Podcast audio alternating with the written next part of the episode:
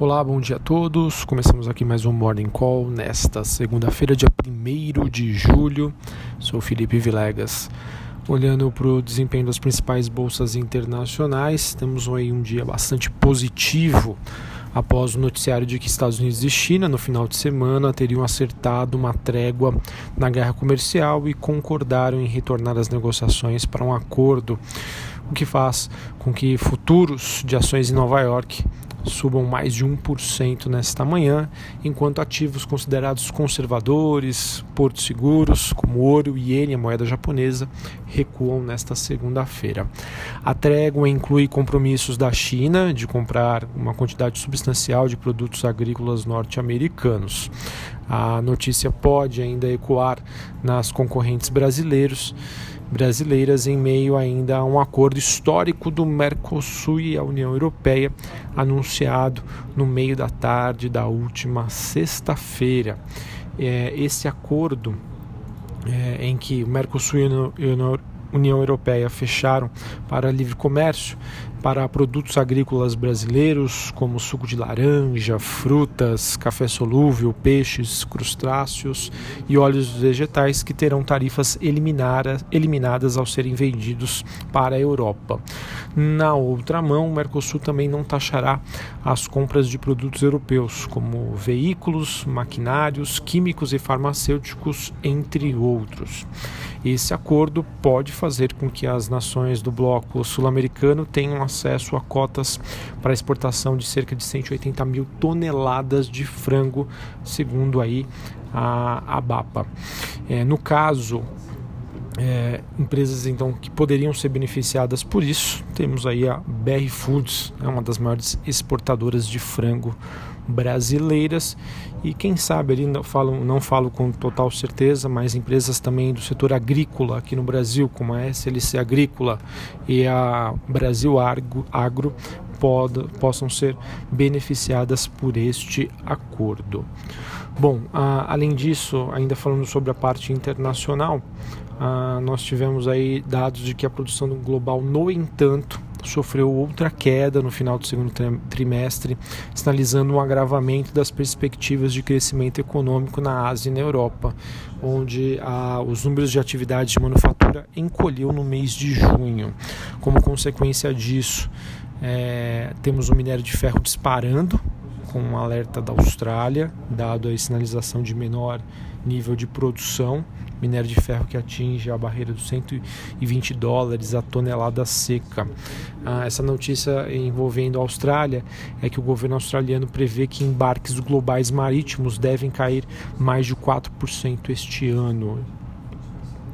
E o petróleo, que sobe mais de 2,5% nesta manhã, após a Arábia Saudita e a Rússia sinalizarem extensão dos cortes de produção da OPEP e também sob o efeito de um acordo entre Estados Unidos e China.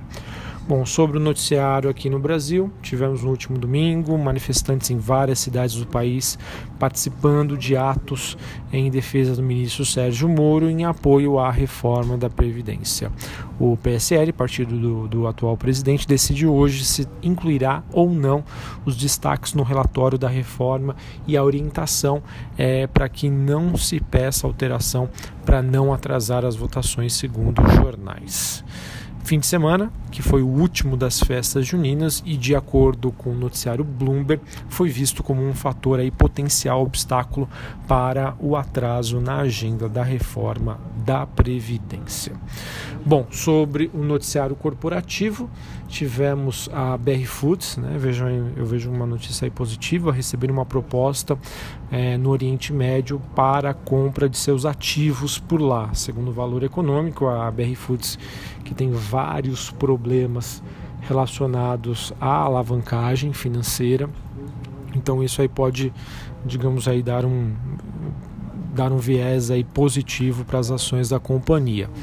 Também tivemos a Gafisa, que deve definir em 90 dias sua nova capitalização. A Gafisa, que hoje se torna uma empresa bastante especulativa, né? caiu bastante aí esse ano, subiu bem nos, nas últimas semanas depois de todo esse embrolho envolvendo a gestão da companhia. Tá? Então, É, vamos ver se em 90 dias a gente tem algum noticiário positivo. Ela que na semana passada subiu bastante, beneficiada pela notícia de que a Caixa espera uma expansão na distribuição aí de crédito imobiliário.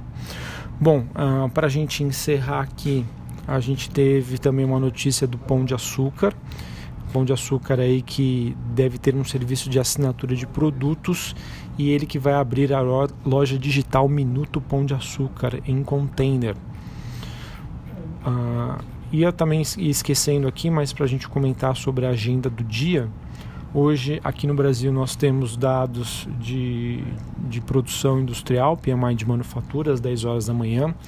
Às 15 horas, dados de importação, exportação e balança comercial. Nos Estados Unidos, às 10h45, PMI de manufatura. Às 11 horas, manufaturados ISM e também gastos com construção.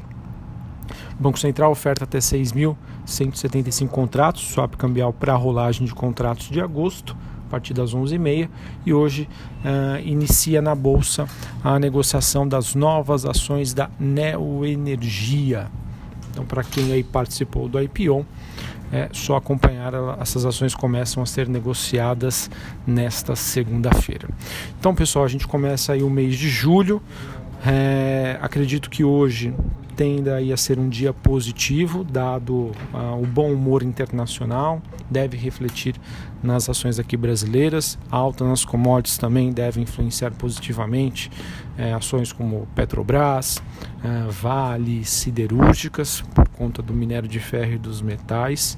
É, e ao mesmo tempo que o investidor deve monitorar o cronograma da reforma da Previdência, lembrando que o recesso parlamentar se inicia, uh, se eu não me engano, no dia 17 de julho, né? quarta-feira, não dessa semana nem da outra, né? da, da terceira semana de julho, e até lá, se houver alguma sinalização de atraso na votação da reforma, pode fazer com que o investidor fique mais conservador. Um abraço, um excelente mês de julho, um ótimo início de semana e até a próxima. Valeu!